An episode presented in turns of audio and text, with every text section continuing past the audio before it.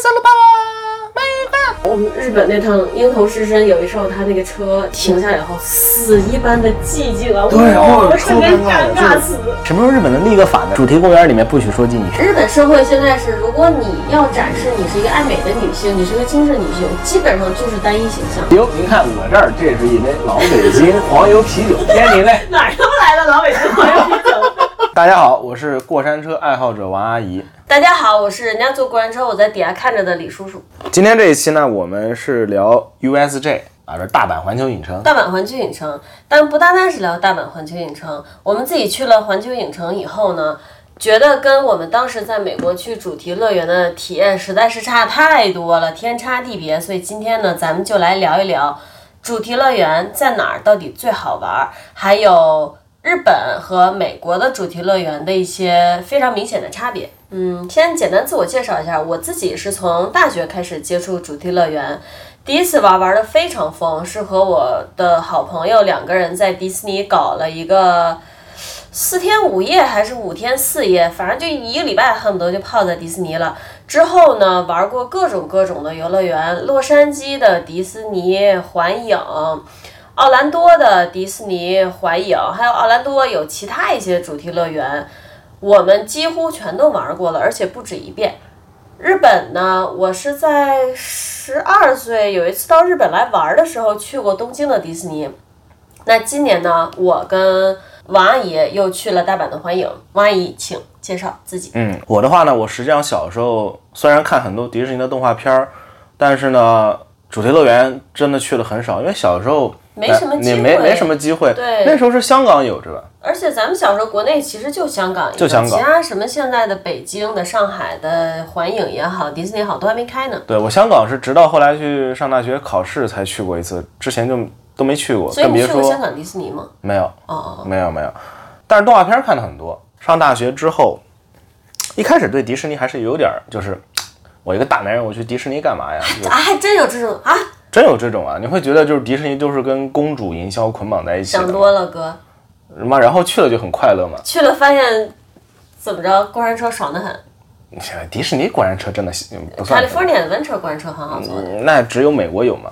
啊，对对对，你知道，就是美国人对过山车极度喜爱嘛，但其他地区都没有这种，其他地区都没有这么高饱和度的过山车。也许别的地方有，我咱们东京没。有，上海也没有。确实，美国那个很有名的六旗公园嘛，而且它是全国各个地方。咱们不是聊迪士尼？哦，跑题了，就简单说一下。美国人真的很喜欢过山车，嗯他们那个六旗公园是整个公园都是各种各样的过山车，这个咱们在别地儿确实没见过哈，不，你知道日本也有一个吗？纯过山车的。但是只有一个啊。不过日本很小，日本不就相当于一个加州嘛，差不多，差不多，可对吧？你从东京到大阪和从洛杉矶到那个旧金山，差不多车程差不多呀，都是六七个小时呀，对吧？啊，回到主题，回到主题回。到主题，不谈过山车，反正我也坐不了。后来去了，我觉得还是很快的，而且现在的迪士尼也很成年化了，嗯漫威的东西很多，还有星球大战啊这些。但咱们今天不讲迪士尼啊，迪士尼可以单开一期，呃，会非常有趣。今天主要是讲就主题乐园这玩意儿，你在美国玩儿和在日本玩儿，甚至咱们可以涉及点儿在国内玩儿，它到底有什么不同？你应该最后去哪儿是最快乐的？就是主要还是聊环球影城。对，主要还是聊环影。那我先说，反正我觉得在日本玩环影，我都要玩自闭了。你经常在网上看人说在日本自闭自闭啊，呃，也不全对，但是主题乐园这件事上真的会自闭的。那我觉得也还好吧，也不至于到自闭这个地步，就是给人感觉非常的压抑。你你给我用的词也差不多，压抑的尽头是自闭。不是这样，就是压抑的尽头确实是自闭，但是对我来说还不至于把我压抑到自闭，只是产生非常多的疑惑。你在日本游乐园玩，你得有那种自娱自乐的精神，你得把自己当成一个精神美国人，就是完全放飞自我的，不要管别的人是不是在做这件事情，你想做就去做就好了，才能快乐。我感觉精神美国人有点怪怪的，这个词儿应该不是这么用的，但是说吧，应该说把自己变成一个就是精神小傻逼吧。那对对对对，吧这样可能比较对。嗯，咱们还是从两边项目上相同的地方开始聊起。它并不是像我们一开始说的就完全不同，它的项目至少是很相似的。比如说，我们自己去玩了《哈利波特》区，我们玩了，嗯，呃，和美国那边可以说是完美复刻的。对，小黄人儿、蜘蛛侠、这些基础的 ride 或者说项目，它跟美国没有区别的。这边的蜘蛛侠还是 Spider Man，对，是那个老版，那个老版动画版。话说蜘蛛侠的版权是不是现在很乱？因为迪士尼的洛杉矶、迪士尼的 California Adventure 那个游乐园有一个最新的巨好做的蜘蛛侠。这题我会。最最早呢，蜘蛛侠的版权是在漫威手里，然后最早那个 Spider Man，Spider Man 就漫威自己出的动画片嘛。然后后来漫威混不下去了，就把这个版权卖给了索尼，索尼就拍了最早的那个蜘蛛人三部曲。是那个演员的名字叫 Toby Maguire，但他其实现在不怎么火的。不，他现在超火的。但也是因为梗，不是因为工作。他之前跟里昂纳多·迪卡普里奥演的那个盖茨比，但那个其实他也没有因为那个火起来。嗯啊，您请。反正吧，他现在超火的，乱火的，至少火在我的 YouTube 首页是非常非常火。后来呢，就是那个。惊奇蜘蛛侠，惊奇蜘蛛侠是好像是漫威跟索尼合拍的，这我不知道啊。那我把这个简单介绍完，然后听众可以指正我，我自己记不得了。反正后来就是又回到漫威那边，漫威就是自己拍了那个现在的什么离家日、回家日、无家日、无归日啊，荷兰弟演的，对，就是现在荷兰弟的这个蜘蛛侠这个版本。嗯，怀疑你的蜘蛛侠是很古早的版本吗？回到主题，嗯，刚才的蜘蛛侠有点跑题，就是说它 ride 上面啊，其实和那个。美国那边没有特别大的区别，但是呢，比如说哈利波特的那个园区里面最大的那个 ride，它是比洛杉矶环影还有佛罗里达环影还要新一点，是吧？对，嗯，好像是啊，好像是，好像是，就因为我我我觉得它新，是因为我感觉里面多了点新东西。你要说多了什么新东西呢？我也答不上来，但总觉得好像这个是不是没见过，那个细节是不是没有，就这种感觉。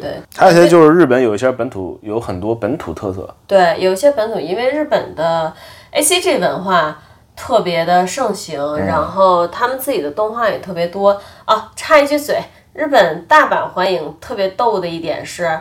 它有一些本土化的东西，还不仅仅是引进了日本的动画。我们做那个小黄人的时候，Gru 的配音是一个大板腔的大叔，嗯，对，就还蛮搞笑的。它本土化的其他东西，比如说我们有去看猎人 Hunter Hunter，对吧？全职猎人和的小剧场，还有美少女战士的小剧场，还有最近新出的九月新出的海贼王的一个舞台剧，听说听说做的很好。对，另外包括怪物猎人的剧场，柯南的柯南有两个项目呢。柯南也是当时因为那个剧场版上映嘛。啊，对对对对对，咱们都没看。然后还有二零一九年，我当时去的时候，还有鲁邦三世相关的东西。它都是随时根据日本这边出的新的动画剧场版，也会在环球影城安置一些新的项目。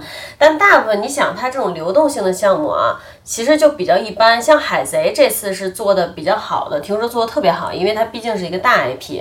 但是像猎人猎人和美少女战士的话，嗯，那个小剧场真的就很次，一个三 D 动画的剧场。不是他们他们宣传是说四 D 剧场。就是在在 3D 眼镜的基础上，对你吹吹风啊，吐吐水啊，摇摇椅子啊，就就这么个 4D 嘛。那动画做的神，就是难以形容的。不过听说那个进击巨人那个做的很好，虽然我没有去做，因为李叔叔没法坐过山车嘛。不是进击巨人，那是因为我们根本排不上，当时一个多小时吧得。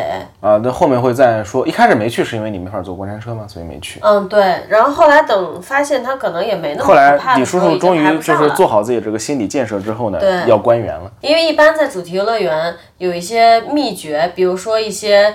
特别人气大的项目，你想去做，就是进园第一波就要冲，那时候排的人最少，我们就是错过那个了。咱们刚刚不是在说本土特色吗？对，柯南呀、怪猎这些。对，但是他们这些呢，就是单独收门票是比较迷惑的，有一点麻烦，我会觉得就很麻烦。对，你想吧，就是像咱们刚刚说的，你进去之后肯定首先要去冲项目的嘛。对，你在冲项目之前还得先去排队买门票，这就。让人很不能理解。对，它是这样，比如说柯南的个别项目，你是要在园内提前去预约；然后像怪猎那个，你是要在入园之前啊，就要在网上预约。你进到公园以后，突然看到这个项目，你说，哎，这儿一个怪猎，我想做，已经不行了。嗯，对。我们当时是进园之后呢，然后直接往里走，往里走就看到柯南，我跑过去一问，他说，哎，这个要事先预约，要买票。对。我说那算了嘛，一干，然后再去下一个，下一个又是。下一个是怪力，怪力也说对不起，这得事先预约，要买门票。我说妈一嘎，然后再去下一个，结果又是这样，就是让人觉得心里很沮丧。怎么说呢？去主题乐园确实也是需要做功课的，提前。没想到我我也做功课了嘛，我也手机也下了 APP，那他也没写呢，对吧？也没写清楚。主要现在我觉得还有一个，尤其新冠期间，可能更是要做。还有像他们这种流动性的项目，也人气很高的话，多半都是要提前预约的。我接着去吐槽《美少女战士》，就是他们这些本土化的项目，有一些真的很水很水。我觉得《美少女》这个四 D 的小剧场还没有看完以后出来的纪念品商店好看。哦，纪念品商店里面有个巨大的那个纪念品商店里变身的化妆盒，是吧？巨仙儿的变身的那个化妆盒，呃，越冷静威力变身。快散了吧，美快！然后 Hunter Hunter 剧那个小剧场跟美少女战士，他俩是用一个剧场呢，不愧是夫妻档呢。对，嗯，并没有阴阳怪气啊，反而觉得还蛮甜的。上午是美战，下午是猎人，所以我们就是上午、下午各赶了一场。怎么说呢，都让人很窒息。不是，我觉得那个剧场啊，下次我再也不会进去。那个剧场就是一个超级联动王，它除了这些呢，还有别的剧目吗？它多半就是小型流动项目。对对，今天今天和这个就是联动，明天和那个联动。对，而你想，你就做一个简单的 3D 电影，它能有啥成本？那个《Hunter Hunter》那个三 D 电影看得我真的是头皮发麻。大概大概就是啊，出一个怪，然后大家你一个大招，我一个大招打他，然后这个怪呢是个虫子，这个虫子呢被打或者发怒都会喷口水，然后喷口水呢是的，它能喷到你的脸上，就是你的椅子会对你滋滋水枪嘛。我刚好又戴眼镜，外外面是 3D 眼镜，里面是我自己眼镜。他滋个水，我 3D 眼镜湿了，我把 3D 眼镜取下来擦，还没擦完，他又滋个水，我自己眼镜又湿了。对，戴眼镜选手极其的不友好。然后美少女战士的那个小剧场也是各种，我对我这种成年人来说有点过于少女心的，还有平地摔，哎呦，我都不理解平地摔这个东西。虽然我自己平时也会平地摔，但它真的是因为我鞋平时都穿的太大。总之呢，就是呃，美少女那个剧场版就看了多少次，不知道多少次。越野兔和夜里服假面的啾啾啾啾。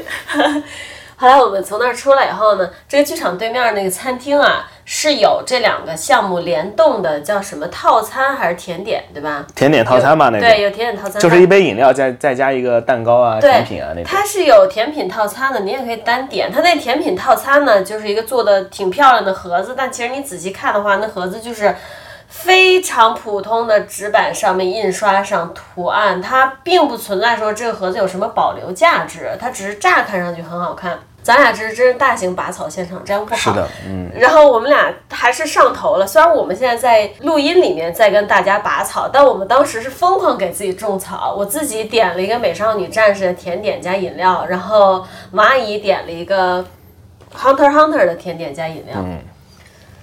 就我跟大家说啊，就是李叔叔点的那个饮料让我印象真的是非常深刻，可能我至少能记个五年吧。就是美少女战士里面，它不是金木水火土五个星系的，就五个星球的战士吗？你怎么能把说这么接地气的都走继续啊？有有是怎么了吗？就是他们五个五个妹妹不是每人有自己的主题主题色吗？你把这五个颜色放在一起呢，它应该是很好看的。但是你想象一下，有一杯饮料，它上面有五个球，五个球是五种颜色，就感觉就喝下去就立刻死亡的那种。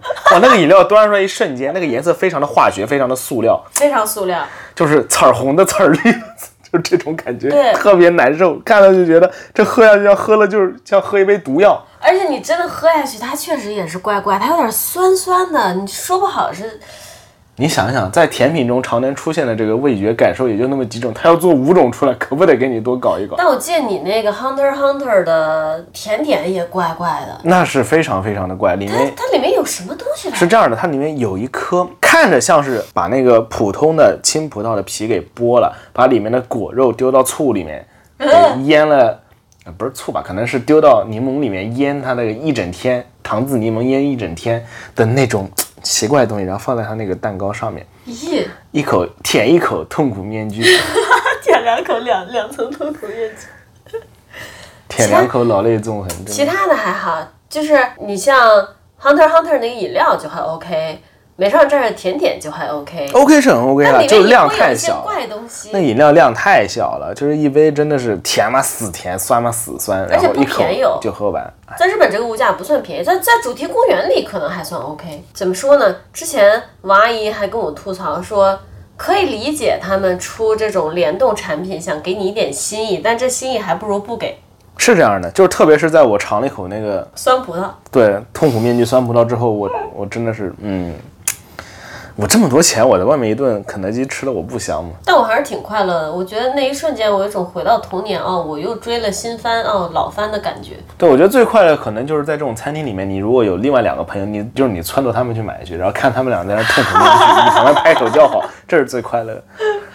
刚才不是说我们还去了哈利波特区吗？哈利波特区它有一个餐厅嘛，是三把扫帚酒吧，那个是我们俩在美国的时候。去环影最喜欢的餐厅，喜欢它的原因是它里面怎么说呢，肉多吧？对，肉多。然后因为这种，哎，这种菜嘛，没什么难度，肉又多，你基本不会翻车嘛。对，沙拉、烤肉、烤玉米上来也不会出什么问题。反正我们就去了那个哈利波特区了，也在那个餐厅再一次的在日本还是去了这个老地方。嗯。体感还挺不错的，它的量确实会比美国小，毕竟是在日本嘛，这边所有的东西量都会小一点。但我觉得甜点是真的好吃，很多你去一些，哎，就众所周知，美国人对甜点这玩意儿真的是不太行啊。美国人的甜点呢，就是注重一个第一个字，就是甜。点不点无所谓，甜就行。点不点无所谓，甜就行。我在日本经常会觉得说，你去一个很不起眼的小地方买到的甜点也很好吃。你是在美国的话，你是不会觉得我去一个主题游乐园还能吃到不错的甜点。但这件事情在日本发生了，但是他们家的肉就有点柴。跟美国比，我也不知道，但是 他他们这种流水线出餐嘛，我不知道该怎么说，就是确实有点柴啊，但我也不知道是不是那天流水线出了什么问题，或者那那天刚好这个操作的人或者怎样的，对你不知道啊。不过反正老美很会烤肉啊，虽然说你指望一个游乐园里面的一个餐厅能把东西做的多好吃，本身就是非常的奢侈妄想。但那个餐厅确实还蛮好吃的，嗯，对。但日本的环影真的干净。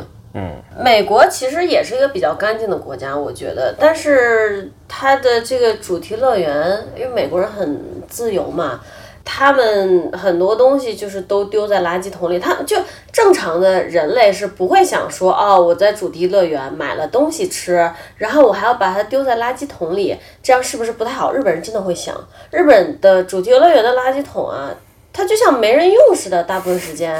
对。可能他们工作人员换也换的勤，但是美国的主题乐园你是能看到它里面垃圾会堆出来的情况。日本这种情况是绝对打死不会发生的，干净的令人发指。我还想到一个，日本它在正常社会里面，就是跟主题乐园无关的正常社会里面，边走边吃的这种怎么说呢？休闲类食品是很少的，你很少能看到日本人边走边啃个热狗啊，或者吃个包子啊这种。对，那美国到处都是啊，他们就没这个文化，没这个文化，因为生活中就没有这个文化，所以到了主题乐园。结果就是呢，会拿着东西边走边吃的人也很少。对，虽然说在主题园大家都觉得你边走边吃就是一个常态嘛。你看来自美国的迪士尼和环影，到处都是小餐车，卖爆米花的，卖那个 churro 的，就卖那个墨西哥炸卷的，还有卖那个什么烤火鸡腿的，各种饮料食品的，就是鼓励你就是边走边吃边走边喝，在游乐园里就应该这样嘛。但是日本人很快乐的氛围。对，但是日本人你会发现路上走人吃的人很少，甚至火鸡腿很有趣啊。这真的可能是日本特色了，在卖火鸡腿的摊位旁边有那么好好几排椅子嘛，他们买了就坐在里面当场吃完。我觉得这样确实不够快乐，这是我的文化偏见嘛。就是你想在这种情况下，那外面垃圾桶里面东西肯定少了。它会集中在可能摊位的周围，然后他们工作人员换的又勤。对对对，游乐园真的里面很干净。就是怎么说呢？也就因为干净，总觉得少点什么。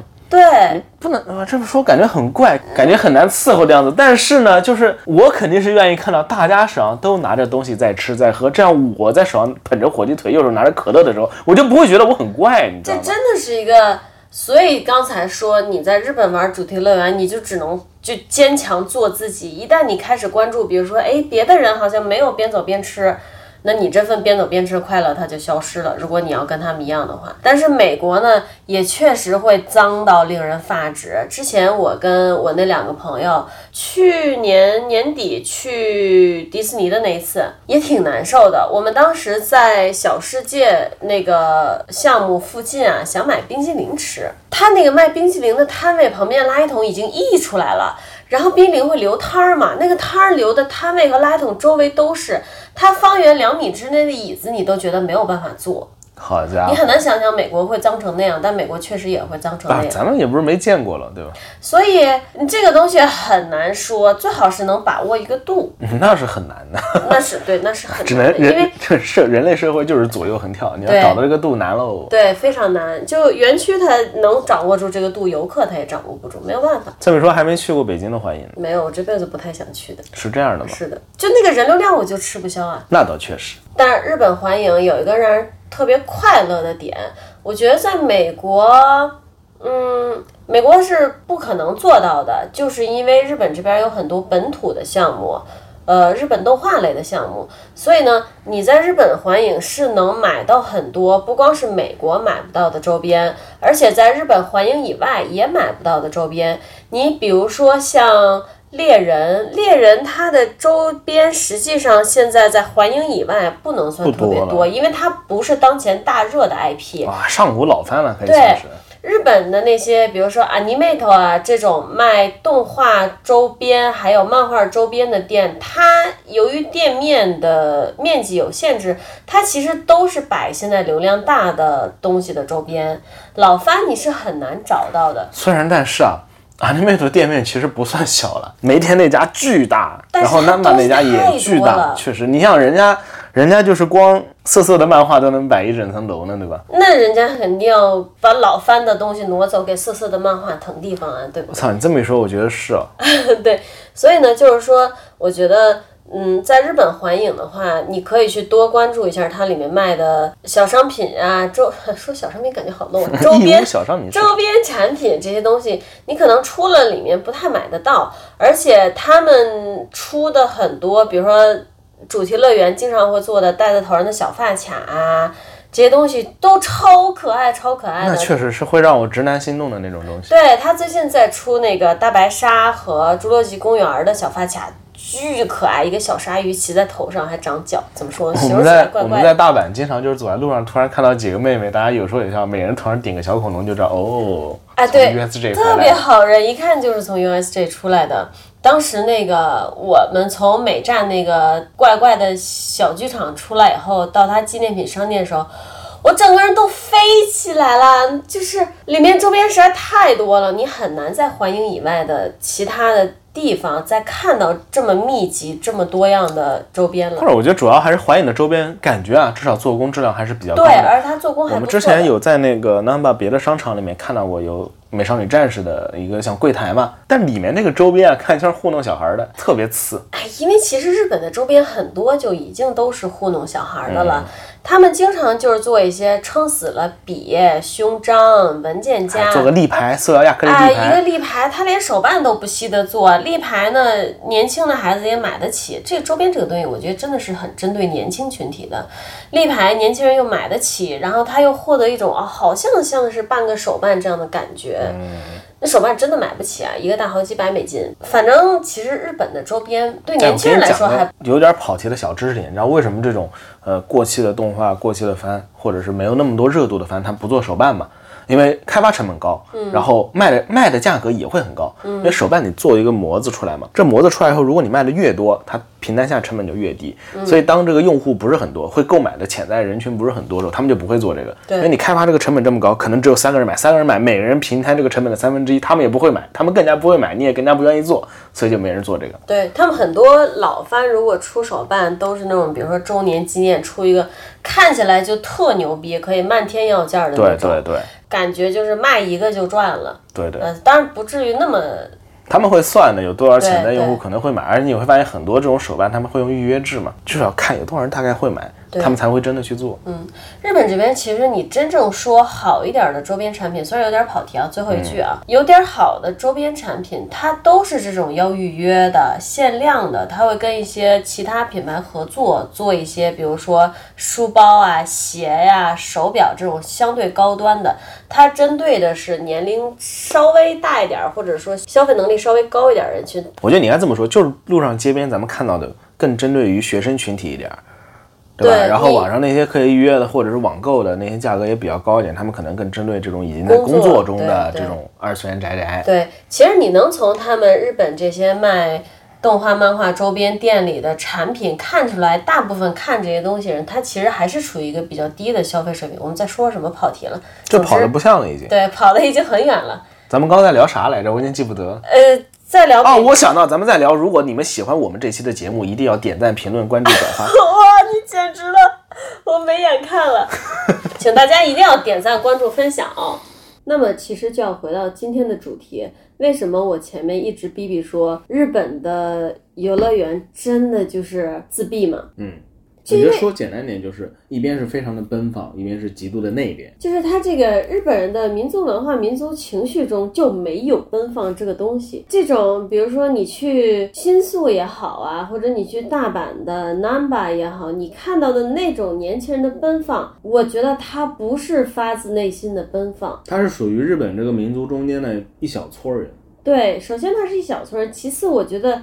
你看上去的那种自由感是属于年轻人追求自我的、追求个性的自由感，但是美国人的快乐，他真的就是各年龄层的人、各种身份、各种种族人，他单纯的追求自我、追求快乐的那种自由感，这还是不一样的。可能对于其他地方来说，那种我在追求自由。而对于老美来说，就是自由就是他生活的一部分啊！对对对对对，比如说你在大阪看到很多年轻人，他看起来好像啊装扮的特别特立独行，特别的时髦，他是在追求那些东西，他是要达到这个效果。而美国人不是他，我做自己就是这个效果，嗯，就这么简单。这就是为什么日本的环影其实玩起来有点压抑的。举个例子，之前不是说哈利波特那个区嘛，我们去那边玩，然后那边那个黄油啤酒。啊，对对对，我们买黄油啤酒的经历就是一个把你从很快乐的虚拟世界拉回现实的一个经过。如果尝试把它翻译成中文让大家体验一下呢，可以理解为，如果你在美国呢，咱们来演一下呗。对，你在美国买饮料，就是说，比如说你是客人，我是客人，对，你现在在美国买饮料，对我说一杯蜂蜜啤酒。OK，好的，给你。请请尽情享用，爽。然后可能最多我就问一句，Visa card 可不可以？Visa 卡可不可以收？可以，可以刷卡。然后就刷卡就结束了。放心，兄弟，没事儿，可以刷卡。然后如果这时候我是一个日本，就是我在日本的环影玩，你是日本的叫什么收银员，我就先上来。你好，不好意思，可以给我来一杯黄油啤酒。真的非常抱抱歉啊，是我们这边做的不好，但是您应该去那边排队，那边有队伍，很抱歉给您造成麻烦。啊好好好，不好意思，不好意思，对不起，我排错了，对不起。然后下面我们换一个款台，那个您好，这里是卖黄油啤酒的，对吧？嗯，您好，是的，是的，非常感谢您惠顾。请问您要这个浓的冰的还是普通稀的冰的？我要一杯浓的冰的。那好的，非常感谢您的惠顾。请问您要使用呃 Visa 卡结算呢，还是使用现金？啊，请问可以使用 Visa 卡结算吗？当然可以了，真的非常感谢您光顾，我们可以用 Visa 卡结算的。然后它后面还有就是，那请您使用这个机器，请把您的卡插进去，请您听到哔哩声之前不要拔出卡哦。啊，好的，好的，您可以把卡拔出来，非常谢谢。啊，好的，谢谢谢谢。然后一会儿请您到。那边到隔壁那边等待您的饮料，您的叫号在您的小票上面，谢谢。啊，好的，好的，好的，谢谢。然后这时候我到叫号那边，我看到一堆人排队，但是一直没有叫到我，这是我们当时真实经历哦。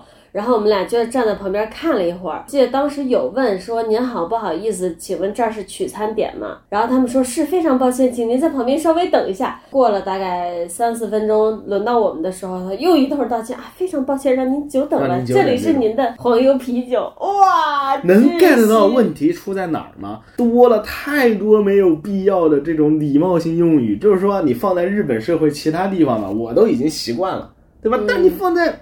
你放在这里总是觉得哪里怪怪的，这里不需要这么多这个，你就你是在哈利波特呀，对你觉得哈利波特里你去三把扫帚要一杯黄油啤酒，他就跟您说非常抱歉，请您到另外的窗口结算吗？啊，简直离谱！然后给您上麦了，非常抱歉，真的是很抱歉，耽误您的时间了。我们今天客人太多了，导致给您上麦了，真的是非常抱歉，请你原谅。哇，我的妈呀！美国的，比如说主题公园的，它不同主题的园区啊。当他的员工想要给你沉浸式体验的时候，他真的做得到。日本由于他的社会对于礼数的要求太高了，他员工无论如何都没有办法真正给到你这个沉浸式的体验。然后一定要吐槽的一点就是他们员工的这种假笑，也不是假笑，其实就是假笑，其实就是假笑。这个呢，要从因为这些主流员大部分都是从美国出来的嘛，对。然后你像美国人那种笑的大白牙呲出来那种感觉，我也不知道，就是你的内心如果真的很快乐，自己就是个快乐小傻逼，那你笑起来，大家也能感受到你是个快乐的小傻逼。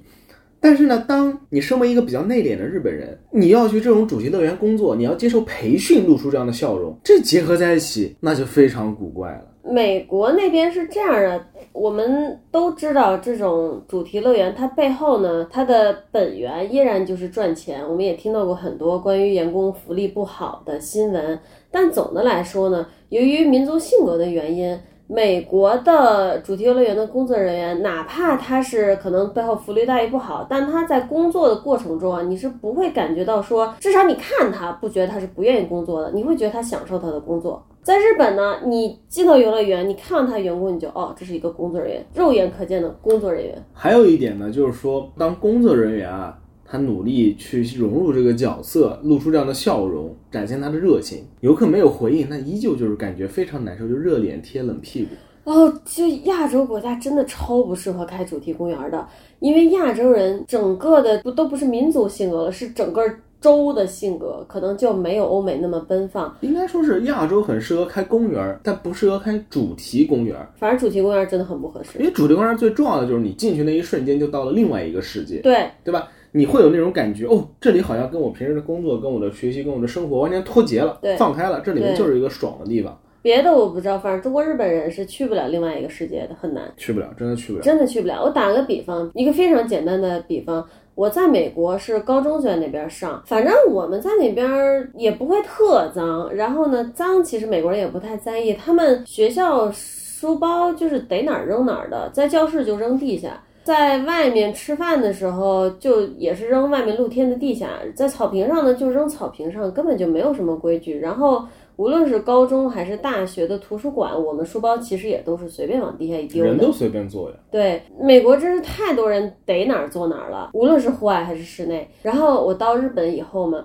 我也是之前上语言学校的时候，有一天呢。我就很正常的，像我在美国度过的学校时光一样，我到了教学楼里面，找了一个没人的角落，我把包扔地下，我自己坐到包旁边，我开始读书。然后这时候一个清洁的叔叔爷爷走过来，爷爷吧，非常严肃，他也不是针对我，他就非常严肃的跟我说：“你不可以坐在这里哦，这里是公共区域哦，公共区域就不可以坐哦，你这样不好哦。”你就感觉到他确实不是针对你，他就是在。超严肃的完成自己的工作啊！这个我跟你有一样的经历，我之前也去上过日语课嘛，虽然上的时间也比较短。也有一次我是去的比较早了，去的比较早，然后一楼他那个大门开了，但是楼上的教室还没开门。对对，他经常。我去早了嘛，我还是穿的是拖鞋嘛，我真的是没有过脑子。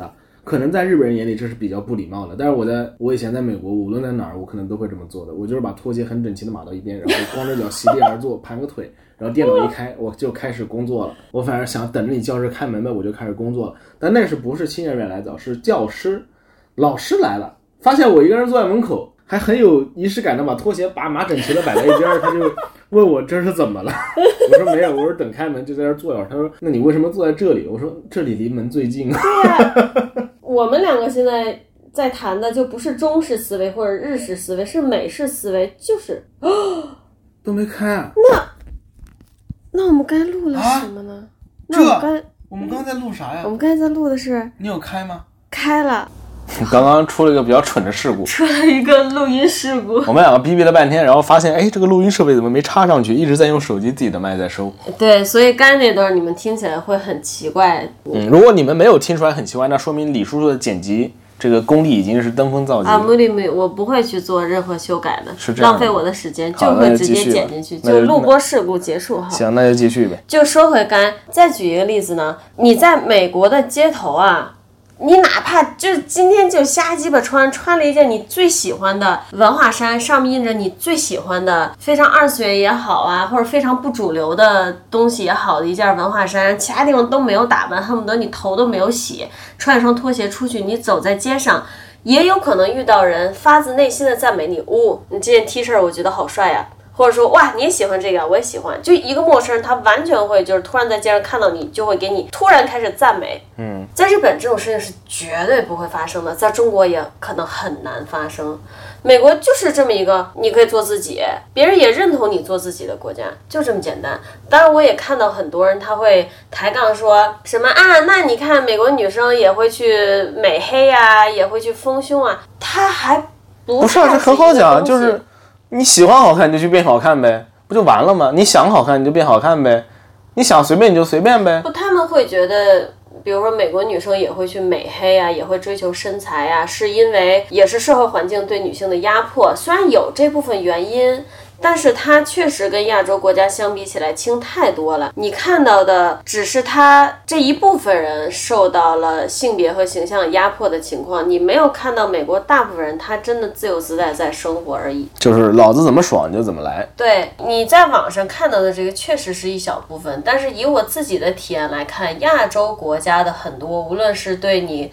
个人喜好的压迫也好，个人追求的压迫也好，还有外貌的压迫也好，它是非常普遍、非常真实存在。其实这个我一会儿一会儿也想说一说的。你现在不如就说了吧。其实说简单点呢，就是出发点的不同。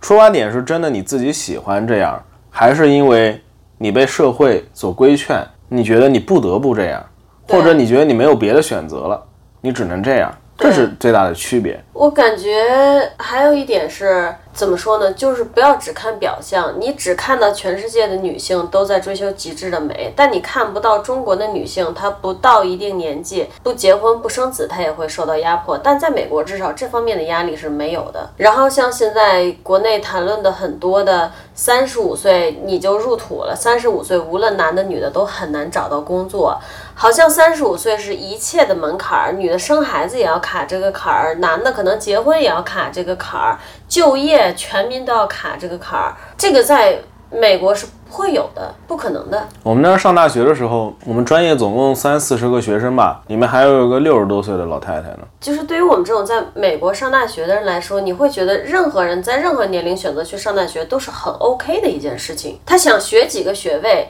也是很 OK 的一个事情。那这个我觉得客观的说啊，社会差别太大了，其实太差别太大了。中国也需要很多，比以前也好很多了，需要很多很多时间去发展。对，对吧？就像我之前说的一样，嗯，反正好像又不能说了，呃，算了，就不说了，就就不说了，就不说了。但是你不要只看一些表象的东西，就觉得说，呃，可能。美国也没有多好啊，或者说中国也没有那么好啊，或者中国也没有那么不好啊。不要都只看表象，它一个社会的构成是非常复杂的嘛。咱们怎么突然就扯到这儿来了？就跑题了。对，就是要说为什么你去美国游乐园可以感受到真正发自内心的快乐，但在日本呢，总是好像有一道屏障挡在那儿，就是这个原因是。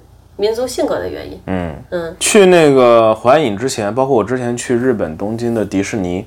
去之前都是很快乐的嘛，然后一进去就感觉瞬间就是美梦被击碎了，也不知道美梦就感觉很怪异嘛。你进去之后，呃，在入场的时候，你就会受到日式的礼貌用语的轰炸，然后你对于这种奔放的游乐园的期待就被击碎了。对，其实从一进门开始就有点儿，而且日本人你又不能让他不用敬语，他就像中国人说您请坐一样。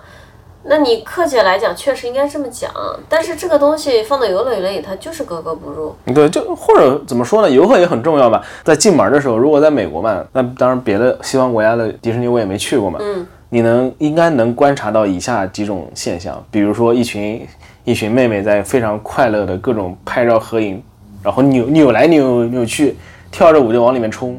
然后穿着奇装异服的，就是出 cos 的人，打扮成各种星战的角色。迪士尼的话，如果是那个呃环影的话，也有各种奇奇怪怪角色，对会你会看到很多很快乐的人群。日本呢，包括在游乐园门口，大家都会比较注意自己说话的声音。对，啊，然后规规矩矩的排队，日式排。怎么说呢？就是举止得体，排队周到。呃，穿着也不会那么随便。对，日式穿着，日式的那种没有特别高饱和度的颜色的穿着，特别可能特别是穿着吧。对，哎，美国其实日本虽然也有人会穿上一些人物的衣服啊，咱们可以理解为 cosplay 啊，进入园。那美国真的是满大街都是它的迪士尼乐园里面，或者说环影里面，就不仅是穿着嘛，还有就是跟表演者的互动啊。对，这个我觉得中国可能都比日本要多得多。哎，但反正我是真的是日本的游乐园，我就决定以后都是自闭式玩法，就是游乐园这个整个世界与我无关啊，日本人也与我无关。我刚刚有没有提过游乐园游客啊？嗯，你好像提了，你说他们跟工作人员，我们其实应该先形容一下他们工作人员那种假笑是怎么样的。这这要怎么形容呢？完全不亲切的一种亲切。就不知道各位有没有见过动物园的大猩猩呲牙？操，你这有点太……但是就是怎么说呢？但突强然觉得好形象对强行学校就是这样的感觉。他会强行摆出统一式的笑容，而且他们有一个摆手的动作，格很制式化的一种摆手的动作。这游乐园里面几百个员工都是统一这样摆手的，通过笑容和手部动作营造出一种好像很欢快、很兴奋的氛围。我又要插一个我的奇妙比喻了。这个摆手动作就像什么呢？我妹妹以前上幼儿园，然后我去家门口接她下校车，我把他从校车上抱下来，然后他们幼儿园的被当成了爸爸那啊对，然后幼儿园的工作人员就对着我摆手，这种摆手，这种摆手哎，呀，播客没法录视频，真的是太怪了。你的手腕是不动的，然后你那个手手掌啊，围绕着手腕进行左右大概六十度的这种旋对转，对对。很诡异。很很像大人哄小孩的那种感觉，而且总之他就是有点假假的。比这个更糟心的是，嗯你也可以理解为员工已经很努力了，在我们亚洲国家没有这个文化背景的前提下，那我们努力去营造这个氛围，你也不能说人家怎么样，至少人家努力了。好，这后面更窒息的就是游客。就你给他什么东西，他没有反应。游客会甚至会非常有礼貌的，就是对你说敬语。哎，什么时候日本能立个法呢？就是主题公园里面不许说敬语。之前那个不是说国内花车、国内主题公园花车很难做吗？因为观众完全不跟花车上的演员互动，这是很难想象的。就像我们在美国，其实去游乐园玩有花车的时候，我们都是疯狂的跟他们。在美国是真的，美国是你恨不得要冲去跟他一起，你跳起来，就是这种感觉，跟他一起走，这个真的是。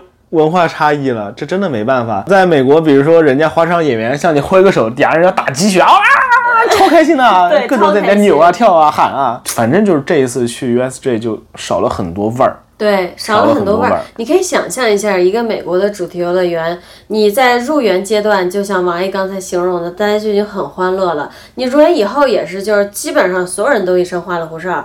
呃，很多都是如果去迪士尼就穿迪士尼，哪怕不 cosplay 也穿他的文化衫。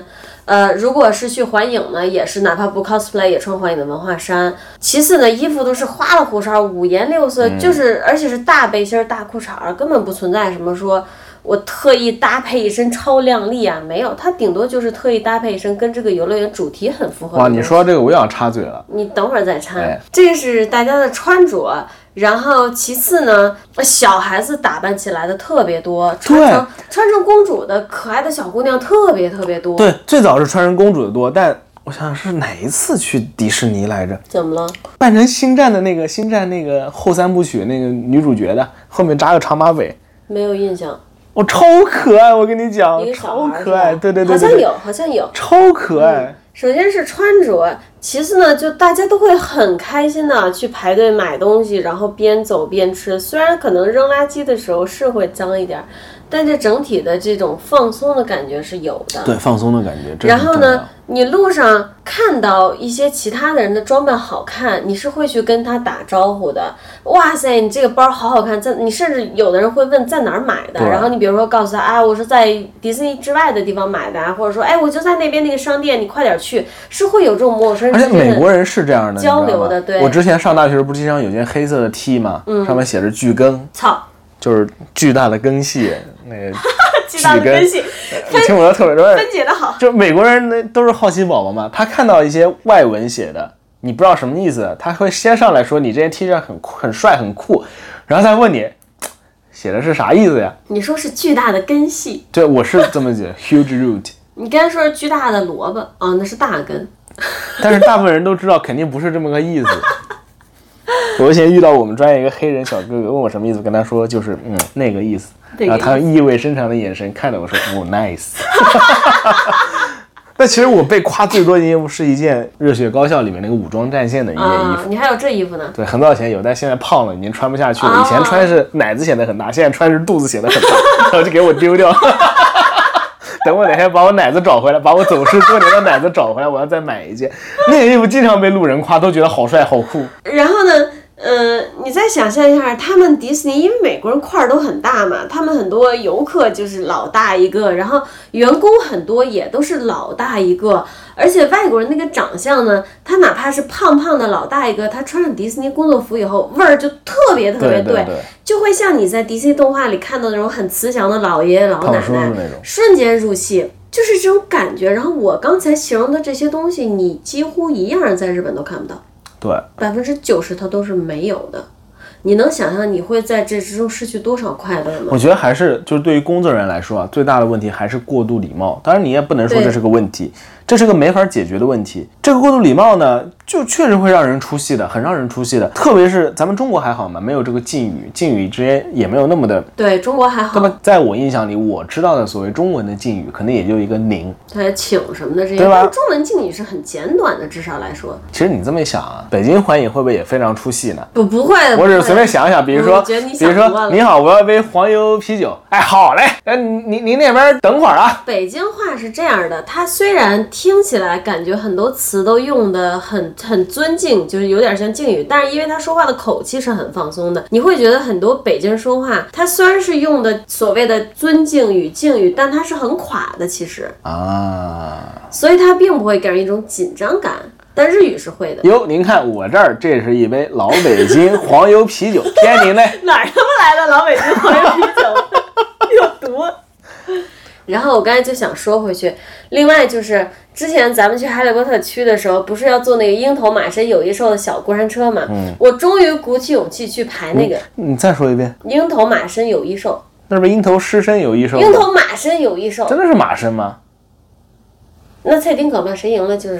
那怎么是蔡丁壳的呢？那你查吧，我要查一下，肯定是我说的对。不是 Griffin 吗？Griffin 怎么变成鹰头马身有翼兽了？我想了，我看想了一下，就是鹰头狮身。下，赶紧下一个话题吧。他妈的！那你继续说。然后我们当时去坐这个鹰头马身有翼兽的小过山车，就气死你！我在我们在美国的时候特别喜欢干的一件事儿，就是只要你能看到这个项目上坐车的人，就是这个 ride 上的人，你就会超开心的跟他打招呼，就跟朋友一样。虽然他是陌生人，然后我特别傻逼，也不能说特别傻逼，我这个我愿意认为是环境傻逼，不是我傻逼。我排队的时候对着路过我们的一趟车，超开心的打了招呼。不是，是他们先在打招呼，然后你以为他们在对底下路人啊，打招呼。他们先冲底下打招呼，然后我就很条件反射、很自然的也跟他们打招呼啊，因为就是很很正常。其实我当时那一瞬间，我就意识到李叔叔傻逼了。不是我傻逼，我重申不是我傻逼不，是，我觉得你傻逼，这个没办法环境傻逼就是你当时那个那个情景真的很尴尬，很傻逼。我在后面就是偷偷笑。就实际上他上面那那帮孩子嘛，他们还有几个认识的，就排在咱们前面，他在对自己认识的朋友打招呼。你想象在上面那个孩子视角里，他都对自己朋友打招呼，然后突然后面后面有个妹妹举起了手，你不许说，哎呦。但这种行为如果在美国是，就很底下所有人都会都会跟他打招呼的。就一车的人会跟所有的排队人打招呼，你可以期待每一辆车的人都会这样，就这么简单，就是简简单单的快乐。这个在日本没有啊。然后更尴尬的事情，我觉得是后面我们排到了。上一趟车的人坐回来了，一个小过山车啊，它是应该是玩完你是很兴奋的状态。就是说过山车其实一趟是很短的，游乐园它的快乐之处还要在哪儿？它能延续你这种从一个很短的 ride 上下来的快乐。你比如如果在美国，然后下来以后，工作人员可能会一起就鼓掌，而且他不是那种虚假的鼓掌，他就自己也是一个比较兴奋的状态，然后他会呜呼这种坐车下来的人，他因为刚做完这个 ride 很兴奋，他也会超兴奋的，就大家一起聊天也好，鼓掌也好啊，哇！然后我们日本那趟鹰头狮身有一时候，他那个车停下来以后，死一般的寂静啊，对哇，超尴尬的尴尬死，太难受了。就是寂静到让我这种脸皮厚的人都不好意思欢呼这样的。对，就是连我们俩这种人，真的都没有勇气去欢呼，因为你知道没有人会回应哎，你。说到这个，我想到另外一个也很真实的，跟这个非常像的事情，在那个大阪那个道顿崛，它不是中间会有那个游船嘛，像那种花船，嗯，然后游客可以坐在里面最。近是那个从那个河中间左右全是人嘛，都是那边是日本很繁华的地带，很多酒吧呀、咖啡厅啊、餐馆呀，最近已经几乎被中餐馆占领了嘛。然后呢，这个游船呢，有的时候会有船上的人，当然大部分都是傻屌老白，他们会对着岸上欢呼，哦，咦嗨，没有人理他，岸上死一般的寂静。超尴尬。如果是我，我应该会回应了，但是，哎呀，反正当时真的是我整个人就瞬间就尼玛低气压了。刚刚聊到你在日本啊，人家做 ride 对你挥手啊，他不一定真的对你挥手的，他可能底下有认识的人，他可能不会真的去做这种事情，或者陌生人挥手甚。至可以理解为，如果你在日本的环影也好，迪士尼也好，看到一个人坐在 ride 上冲你招手，你又不认识他，他一定不是冲你招手。但是如果你在美国，你可以坚信他一定是冲你招手，哪怕他是在跟你周围的其他的他的朋友招手，你跟他招了，他也一定会开心的他是对，他是在向全世界招手。所以就怎么说呢？你在日本环影真的会在非常奇怪的、出乎意料的节点被各种拉回现实。嗯，我们两个之前去做《哈利波特》，它有一个入口排队之前有一个大门，我们当时就是拿着黄油啤酒嘛，真的超小一杯哦，一人一杯。本来呢是很习惯的，就是说哦，我拿着这个，然后这一个队又要排很久，我就边拿边喝，我又不会把它弄脏或者怎么样的。等到快排到的时候，不管我喝完没喝完，那附近有垃圾桶，我会把它丢进去，因为他们的公园配置都是一样的，不可能说到了日本你排队的时候就没有垃圾桶了。很普通的一件事儿，我们还没有看到队尾，刚要进那个大门，两个工作人员走上来，开始敬语攻击。您好，不好意思，这个饮料不可以带进去。我当时直接傻了，我想说，我他妈队还没排上呢，这么长时间可以排队喝水，为什么不让我带进去？然后结果是有点像是一个误会，就是他们过于的礼貌，过于的小心了。其实，在日本呢，嗯、你去主题乐园，你的水是可以带到排队的地方喝提的。醒你，对，不能带着坐上那个是项目。对，但他一上来就大冲击，说您好，不好意思，这个水不能带上 ride 的时候，你就会直接就整个人懵掉。你拿着你的黄油啤酒在排哈利波特的一个 ride，你正要嗨起来的时候，他一盆凉水浇到你头上，而且结果闹半天是你是可以继续拿进去的，呃，他只是提醒。还有就咱们做小黄人儿的时候也是哦排队，因为我们是六月去的环影，就贼鸡巴热，我们就拿那个汗巾擦汗呀，湿纸巾擦汗，擦完以后呢，攥在手里也并没有乱扔。等到快要上 ride 的时候呢，我看那边有一个垃圾桶，离我稍微有一点远，它在队伍之外，我就想说拿去扔。这时候，一个工作人员他走上来了，他非常细心的双手接过我擦了汗的湿纸巾，我真的很吃不消。就双手就是捧，像捧莲花那种感觉。对，我就想说，就两步路，我就拖一下队，马上把我的纸巾扔了。我我能管理好我自己的垃圾的，把它丢掉我就归队。这个在美国也是很正常的。在美国可能工作人员真的是不会上来帮你哪有。工作人员会来双手捧着你的垃圾帮你丢掉？这是不可能的事情！我操！又又他妈把我拉回了现实。我当时就觉得我他妈用这个，我他妈用这个湿纸巾擦汗，我真是对不起全世界，给全世界鞠躬道歉这样子。哎，我用一句话，我可以用一句话让你感到窒息。嗯你想象一下，如果整个环影的工作人员都是海底捞的服务员，啊，我操！其实我不太喜欢海底捞那种过度的、过度的细致的服务的。我要插嘴了，要插两个，一个是小黄人去做 ride 之前，不是在一个小房间里排队嘛？排队的时候上面有个那个显示屏嘛，对。这个是跟跟那个美国那边一样的，它会有一个像扫描一样的，对。让扫描他开玩笑嘛，说哦，你们当中有一个人多久多久没洗澡了，对，其实它就是一个摄像头，随机拍游客。然。后随便他就扫到一一帮人，一帮人可能会拍到四五个嘛，对，好，这个人就在你们中间，然后就把你显示在屏幕上，这是在美国呢，大家很开心嘛还，会超开心，大家都会想办法起法哄，对，躲来躲去，出那个摄像头，然后指别人哦，it's you it's you 这种感觉。在日本就是就是真的死一样的寂静，再一次死样寂静。死样的寂静，没有任何人对这个回应，甚至没有人笑，甚至没有人说任何话我记。得其实还是有一个人笑的，但是超尴尬。他可能笑完立刻就收声了，这种感觉。我觉得在日本，如果你要去讲主题乐园尴尬时刻的话，它一定是多到可以写一本书的。嗯，然后我还要说一个是关于海底捞的，因为刚刚我自己说到海底捞，对不起，我跑题跑到了海底捞，然后又要跑题。我跟你讲，我第一次去海底捞的时候，真的是让我震惊。我当时去厕所嘛，这是怎么说的呢？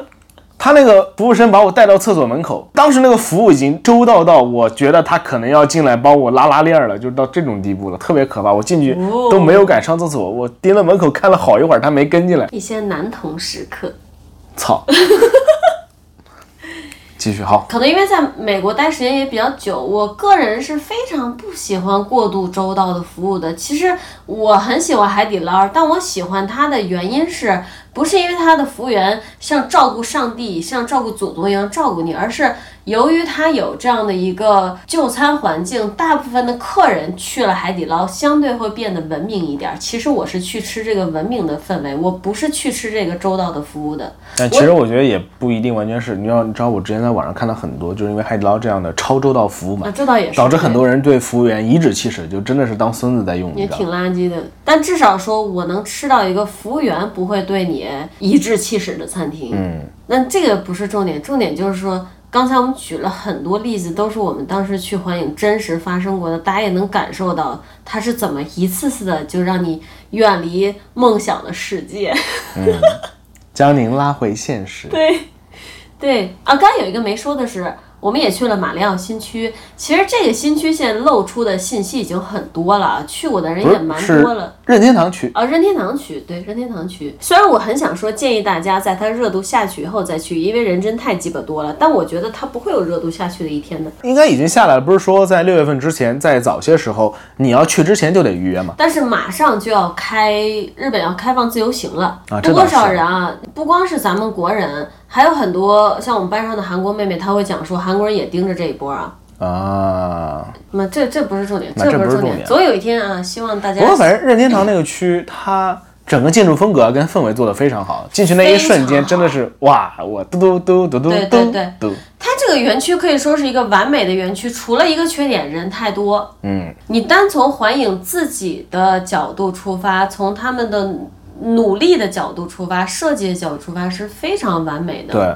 但我想说那个主 ride 有点水，对，当然一个是人多，一个是它主要的就是给成人做的那个由马里奥赛车演变来的 ride 特别水，它的队可能是整个 USJ 排队最长的一个。嗯但是进去以后，我们不是马里奥赛车的爱好者，我们自己体感不是很好。但是我也有看到喜欢马里奥赛车的人也觉得很一般。就说吧，我你可以形容一下它是什么？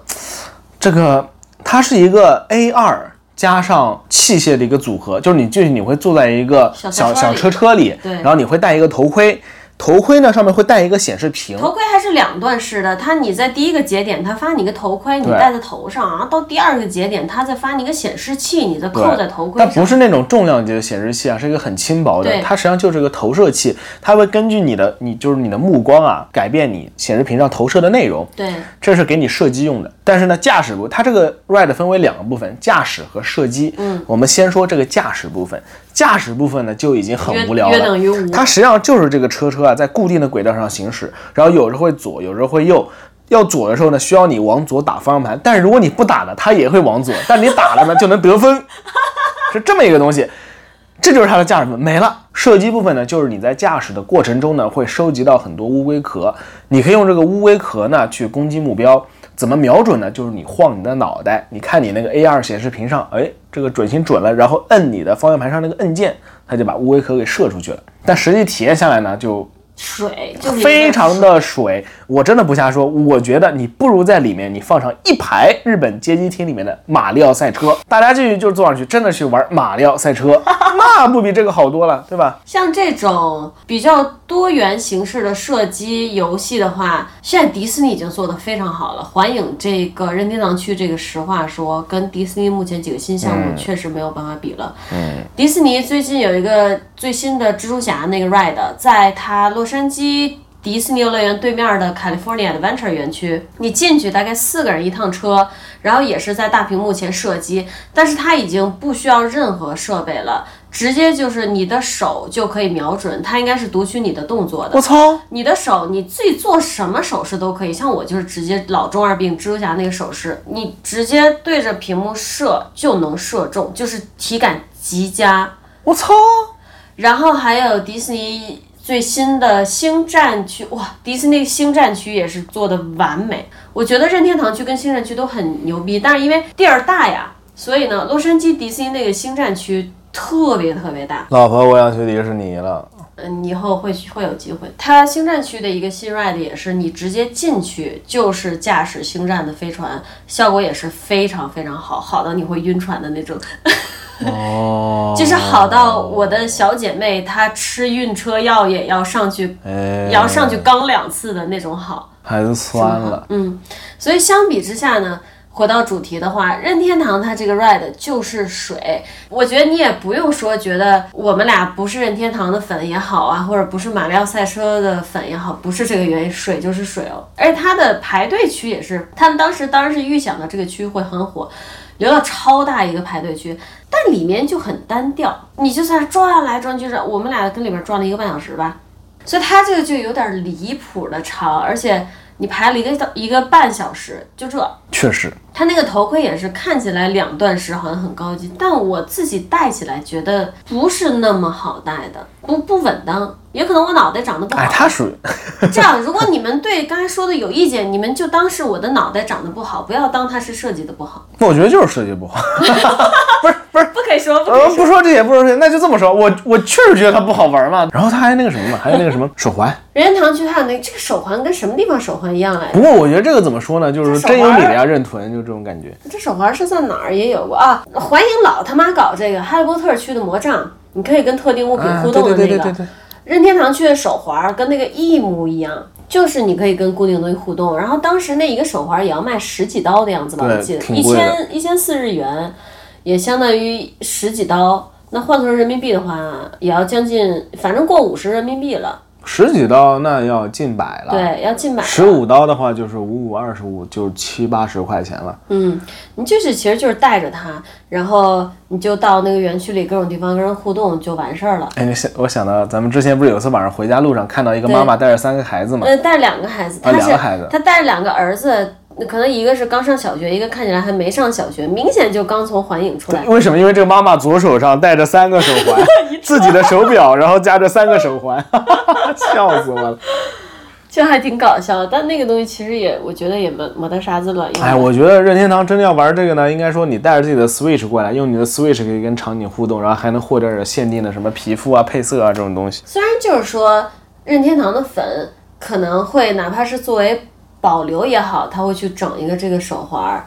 但是我好歹也算是半个哈利波特粉，我当时都不会想弄那个互动式的魔杖，我也不会，但我不弄那个，我觉得魔杖做的太丑了，中间还要留个像红外线一样那个地方嘛。我不弄的原因是觉得它互动项目做的太简单太水了，还不如就像刚才咱们聊的，比如说跟 Switch 联动也好，跟什么联动也好。嗯嗯，之前我们不是说，嗯，如果你去美国迪士尼的话，老美穿的都是大部分都是 T 恤裤衩，穿的很轻松。嗯，然后当然也有人会特意打扮。总的来说，你看上去就觉得，首先他们的舒适度是达到了。其次是美观，还有会穿一些自己喜欢的元素在身上。我跟我的两个朋友去年才去的嘛，去迪士尼参加了他万圣节的那一次活动。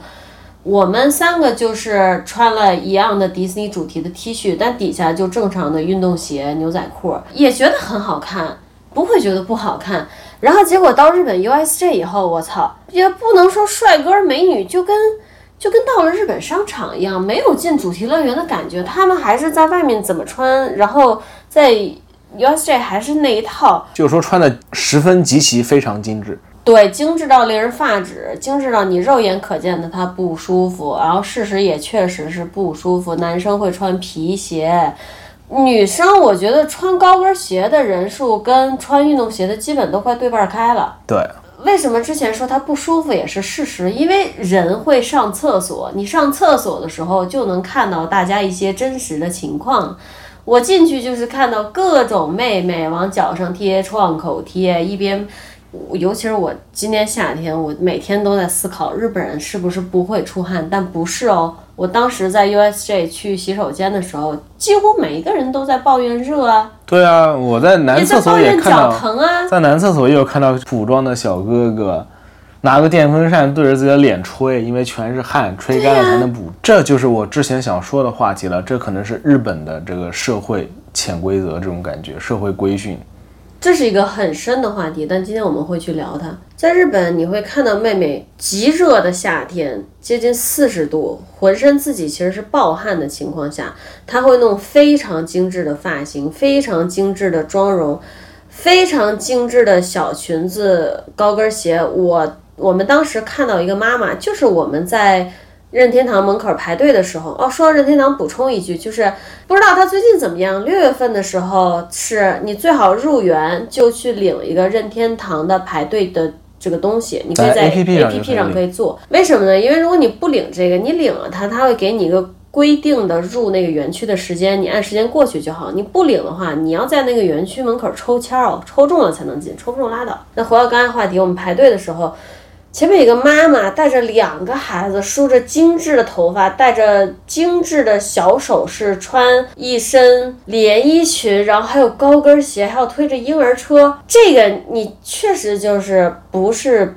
偏见不是说我们对人说三道四，或者说指责他穿衣什么，这个确实不是，而是这是展示了日本社会对女性的规训了，已经到了这个程度。那我来说说不是规训的，就是这个社会潮流这方面。之前我去东京迪士尼啊，是一九年的三月份吧，反正当时很冷啊，但是当时呢，在迪士尼呢，放眼望去，全他妈是腿。日本妹妹全都是当时流行 J.K. 嘛，中国人最都是小短裙，然后光大腿、大光腿，加上 J.K. 小皮鞋，哇，他们是冷的，上半身都是就是抱着膀子走的。大家都爱美，这是一个很正常的事情。但你也你要给人一些更多的选择。对，你爱美不只有这一条路。对，日本社会现在是，如果你要展示你是一个爱美的女性，你是一个精致女性，基本上就是单一形象，非常单一，或者说只有两种形象，一个是淑女式女生，一个是干练式女生。我们把所有短发的穿衣服比较男性化女生也归到干练女生这一类，就她的审美真的很单一了。现在日本。这个我觉得就是一个问题了，社会有没有给人留下更多的选择？基本上，日本的女生她要是想漂亮，她都是往这上靠的，而且她不光是要往这上靠，她似乎对于漂亮有一种追求。我到日本以后，感觉非常非常不舒适的原因就是，尤其是到繁华的地区，女性过于精致了。她这种精致是因为。你如果在日本能感受到，他社会的各个方面都在告诉你，女人就要这么活。女人如果不这么活，首先你会被异样的眼光看待；其次，你要这么活，你要美，你就是这几种方式美，真的就这几种方式可以美，你是跳脱不出去的。对，日本妹子也被洗脑的蛮彻底的，她们几乎都在这条轨道上走得很稳。当然，这说的也是一部分人啊，肯定不能以偏概全说全部。但是很多日本妹妹，她脑子里应该是不存在说舒适也 OK 的，就是一门心思去追求这个精致和美。我之前在网上也经常看到很多中国的妹子啊，她说到了日本以后，被日本的这种对于精致美的追求卷得很难受啊，好像说。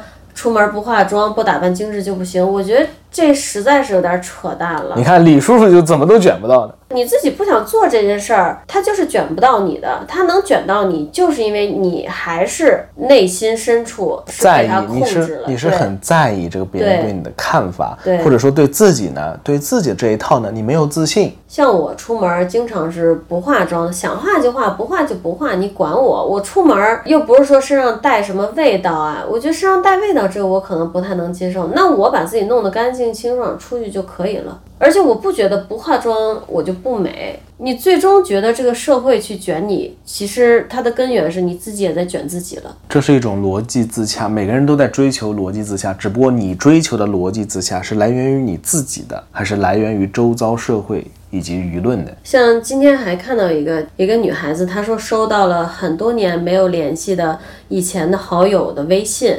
他们谈到工作什么的，然后这个女孩子她当下也是受到家庭压力，面临婚姻呀、生子这些东西。她的那个闺蜜早早的就经历了这些，然后在今天这么多年不联系以后，跟她说：“你不要走上我这条路。”这个女孩子当时就是迫于家庭的压力，按。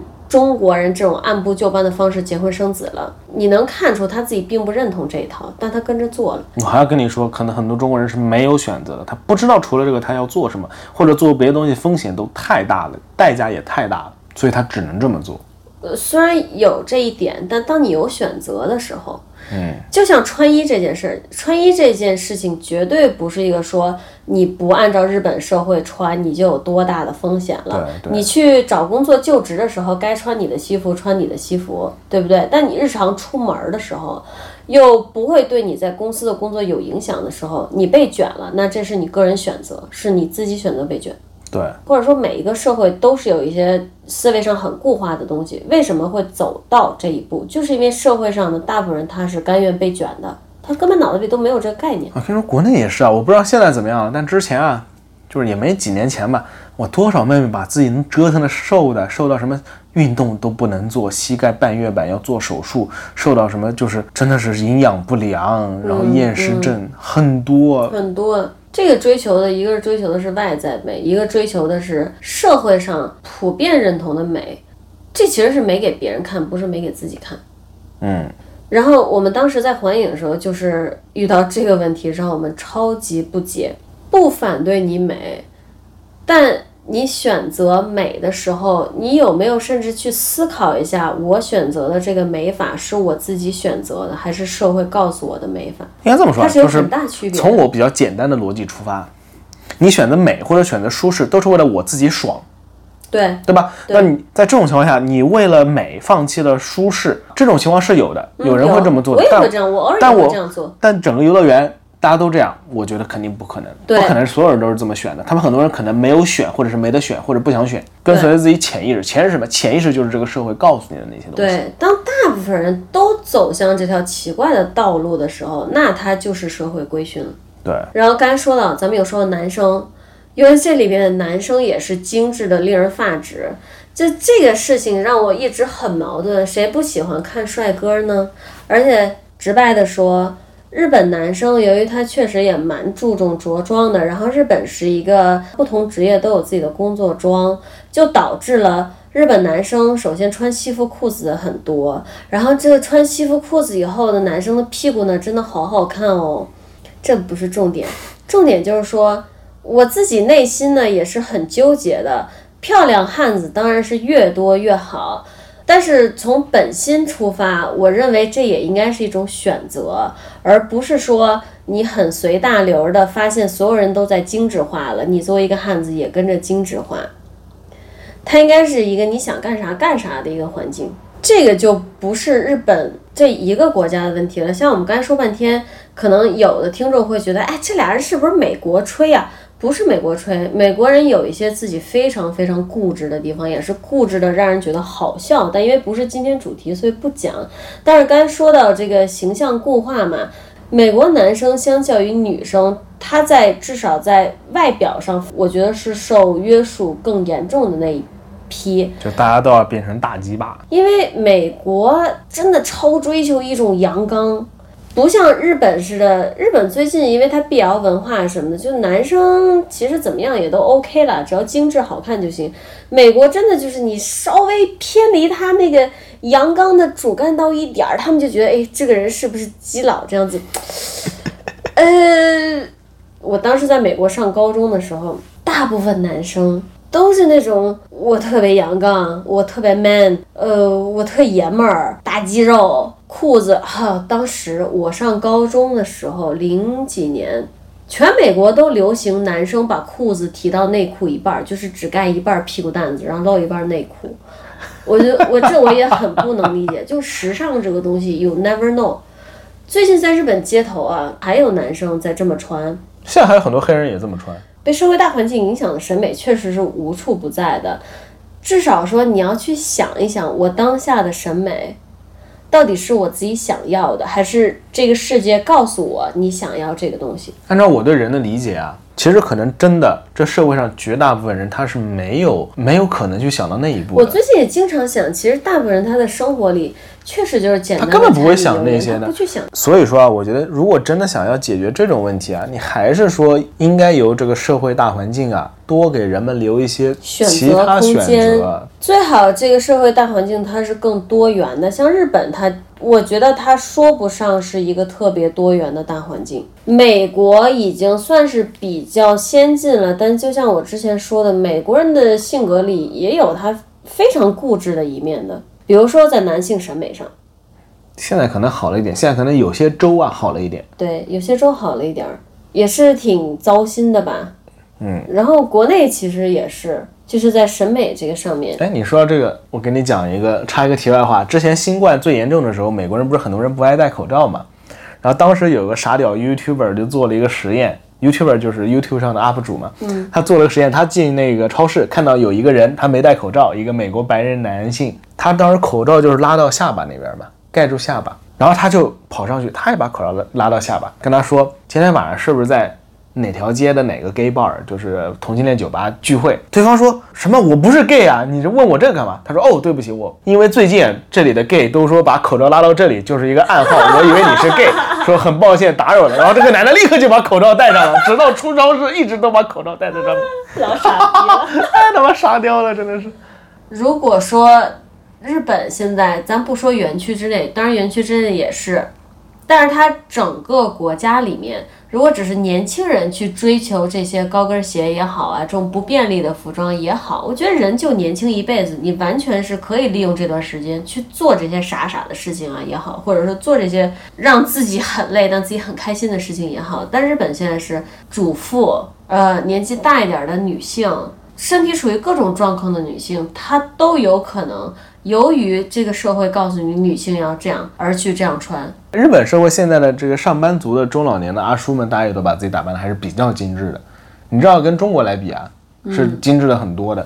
美国也有很多美，不是美国的精致就跟日本完全不一样嘛。美国那些精致的中老年人，他们是很有个性的，会有很多非常有个性的这种穿着也好，头发也好，你能看出他是精心打理，但是跟其他人都不一样，对，很追求自己的这种个性的释放嘛。但日本呢？日本大家都是千篇一律的那种精致，呃，西服穿的板就是笔挺笔挺的，然后头发发型做的很好看，类似于这种，一看就你就知道，然后手上要戴一个表，一看就知道，这个人是个萨拉利曼，是个上班族。我都快从我的口头禅了，就这也是一个很复杂的话题。其实日本也没有我们说的这么可怕，你全面的去看的话，它主要是大城市市中心是一个精致化重灾区。只要离开了市中心啊，尤其是老人聚集多的地方啊，大家穿的也蛮随便。而且日本因为小嘛，我们嘴上说的离开市中心，很有可能就是地铁坐个三站，对对对，你就跟市中心说拜拜了。对对对，但日本人只要一去到市中心，就他妈外表上开始卷了，各个年龄层的人都是这样的。虽然有点跑题啊，说到这个穿衣问题，但如果你无论是在中国也好，在任何国家也好，你感受到你在外貌上被卷了啊。在不影响工作学习的情况下，你自己周末出去玩也好，下班出去喝酒也好，你是完全可以追求自我的舒适也好，个性也好的。你穿的出格一点，跟社会的要求不一样，不会死的，甚至不会掉一块肉。同时，你还可以很快乐的做自己。这是李叔的说法，我也要，王阿姨也有话要说。我觉得就是说吧，你如果这么穿，肯定是有你的理由的。嗯，对吧？你穿着出格，穿的怎样，穿的很有个性，都是有自己的理由的。那理由就是我他妈这么帅呗，我这么穿好看呗。只要你够自信，别人就卷不到你。但很多人现在是觉得大环境告诉他这个是好看的，他自己按照这么穿了，他因为这个觉得自己好看，就是因为大环境觉得这个好看，他这么穿了，所以他觉得自己。那我觉得就是说吧，而不是说我自己就是想这么穿，那就应该告诉自己，我觉得我好看，我就是真他妈好看。对，但他这种，我觉得我真他妈好看，也是因为杂志上登的都是这种 style，街上漂亮妹妹穿的也都是这种 style，我穿了以后我觉得很好看，是这种感觉。那我就没办法，那还是得，那还是得照李李叔叔说的那个对，它是一个很微妙的东西。然后刚才我们讲到日本男生现在也特别特别精致，其实我不了解大家对这个知道的多不多。日本女生能走到今天精致到发指的这个。地步，一个跟她国家的文化有关系，还有一个是其实近几年那些大化妆品厂商，他其实就是在搞 PUA 营销啊。对，用这个东西给国民洗脑越多，他就会买越多的化妆品，作为化妆品公司赚的就多，这是一个很简单的逻辑。那现在如果女生的钱赚的不够多了，就对男生下手呗。最近男生的化妆品也好。广告也打得很凶的，可能是本来这些公司认为啊，就只有女孩子愿意为这个掏钱嘛，他发现好嘛，这个男孩子也行啊。啊，原来人洗洗脑真的就能成功呢，那干嘛不尽情的洗呢？肯定就这么想的。就你就看日本这样一个哈，又追求阳刚的社会，对吧？要男人要哦，多克拉西，又是男女性别行为上、语言上都分化的很严重的一个国家。但当这个化妆品公司想要赚钱的时候，他就能给你洗脑成男生也要化妆，他就是做得到。而且像咱们很多的化妆品啊、护肤品啊，分男女款。有必要吗？之前我跟王爷还讲，男生和女生从性别上造成的肤质差异，没有你想象的那么大的。一个油皮的女生啊，她这脸上的油会比一个干皮的男生多很多的。哎，我跟你说个很这不是性真实的，别的原因，就是国内我不懂，但日本几乎所有的男女差异用品啊，特别是跟化妆品啊、日用品有关的，基本上，比如说一个唇膏，水果味儿的，它就是女性用的；无味儿的，它就是男性用的，就是没任何别的区别。我们最近用的那个清凉湿巾，嗯，日本大部分品牌做的清凉湿巾上面都会写一个很大的“男”字，就是英文的 man。这他妈这个逼湿巾用的最多的人是我，你知道你知道为什么吗？嗯，因为可能很多日本男性会觉得湿巾这就不是一个男人该有的东西，包里为什么得有个湿巾呢？这种感觉，所以他要写个大大的 man。说白了还是就是为了销售，对，而不是真的因为它这个玩意儿适合男人或者女人。但是作为消费者，如果你自己不去多用脑子想，你真的就会觉得哦，这个是男的用的。实际上他妈我们家出汗最多的人是我哎，你像我和李叔就是那种不走寻常路的消费者。对我包里有一个止痒的，就是蚊子包了止痒的。当时看了这么多，一眼看到了皮卡丘，我就买了皮卡丘。然后我包里常年揣着一个男用的湿巾。确实，它是非常离谱的一件事儿。为什么会出男用？你想这一家子人，他三口儿，对不对？如果没有这些男用款的护肤品，是不是他们家就买这一管洗面奶，夫妻俩一块儿用就完了？对，你出一个男用的，他们家用不用得上？这男的多半就觉得，哎，我怎么能有女人的东西，他去买管男用的？哎，我阿姨以前也这样子，不是我以前这样，主要原因是我觉得那个味道比较好闻。还是一种营销。我要说，我觉得这个也挺蠢的，就是你就多做点口味儿不就完了吗？你会发现生活中处处都存在这种东西，包括一些古龙水的味道，它是好像专属于男性的，对对对对对无论是木质香型啊还是怎么样，然后花香型的多半就是属于女性的。其实不是，我现在用的香水是男用香水，因为我自己是很喜欢这个味道的，不是因为它是男用的，而是因为我喜欢这个味道，因为我不太喜欢特别甜的东西对。我现在还能闻到那个味道。这是另外一个故事。哎我操，跑题太远了。嗯，但就是说，这个世界上，尤其是消费这个事情上，有太多的陷阱。你仔细想想，是很傻逼的。呃其实我觉得这都不算陷阱了，就是这就是人性吧，啊，这就是人性这。都不能算陷阱了。就就是你把这个坑往那儿敞在那儿都有人跳的。对，根本没有那么大区别。像，嗯，这又是后话了，这个今天可以不说，感觉跑远了哈。嗯嗯，回归，我们今天刚好谈到这个服装什么的问题，然后又谈到大阪的环影。你如果在日本生活，你是比如说一个中国妹子也好，汉子也好，你在日本生活，你可以选择不被卷的，是有这个选择对的。呃，你做这个选择是不犯法的，而且多半呢，最多就是获得一些异样的眼光，又能怎么样？这些给你异样眼光的人，他是给你开工资了，还是为你饭了？我经常说的一句话就是这个。我就不会这么觉得。别人如果用异样的眼光看我，就觉得哇，他们肯定觉得我很帅。我跟你还不一样，他们觉不觉得没关系，我自己觉得我很帅就可以。没事儿，我那我我不行，我不仅要自己觉得帅，我还要全世界都觉得我帅。你们怎么看我都觉得你们觉得我帅。好好好好好你最帅啊，你最帅，一百六最帅。跑题了，跑题了。总之呢，就是说我们围观完这个游客的服装以后，那 呃环影不知道居然能最后能圆回来。环影这一天玩完了，他出了园区以后，其实还有不少东西哦，。还有还有还有个，嗯，当时由于新冠六月份嘛，它关园特别早，七点就关了。它关园真的很早，猝不及防一个广播打下来，然后我们就只好收拾收拾走了。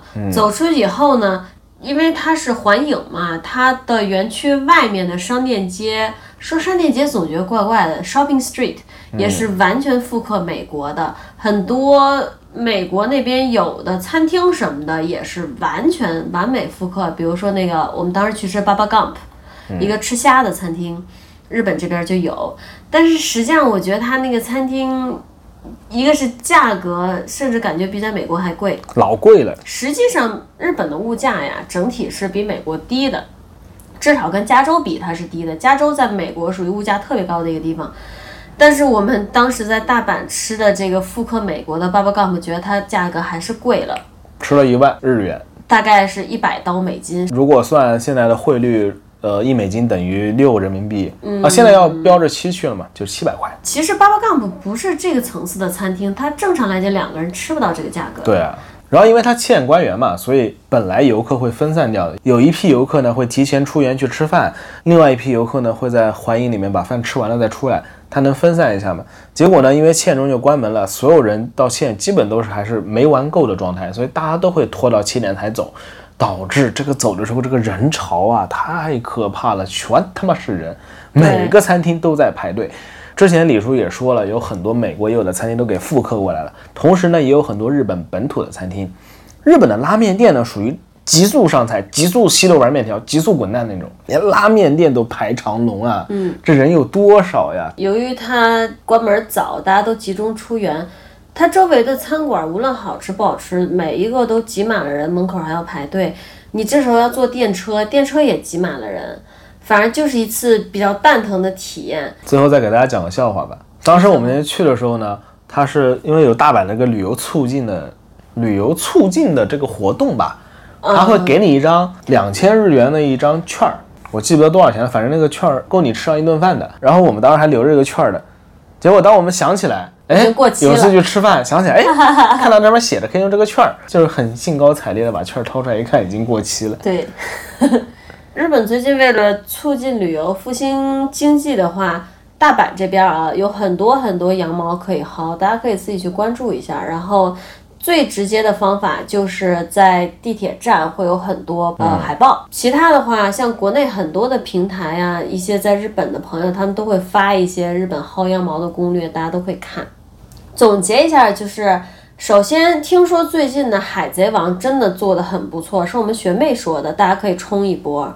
其次呢。任天堂区其实真的很不错的。刚刚李叔说是海贼王那个 USJ 的真人剧啊，对对对，海贼王最近在 USJ 做的舞台剧听说很不错。然后任天堂区其实确实很不错。